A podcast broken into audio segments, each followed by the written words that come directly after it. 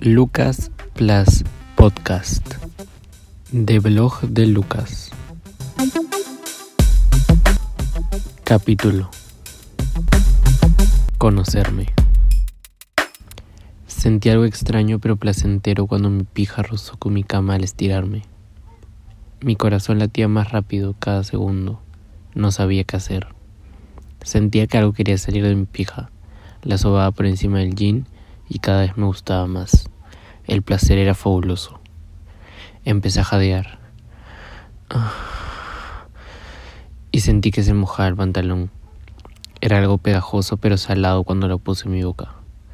Una de las mejores experiencias de mi vida. No sabía que eso era posible. Obviamente tenía que volver a hacerlo, pero no ese día.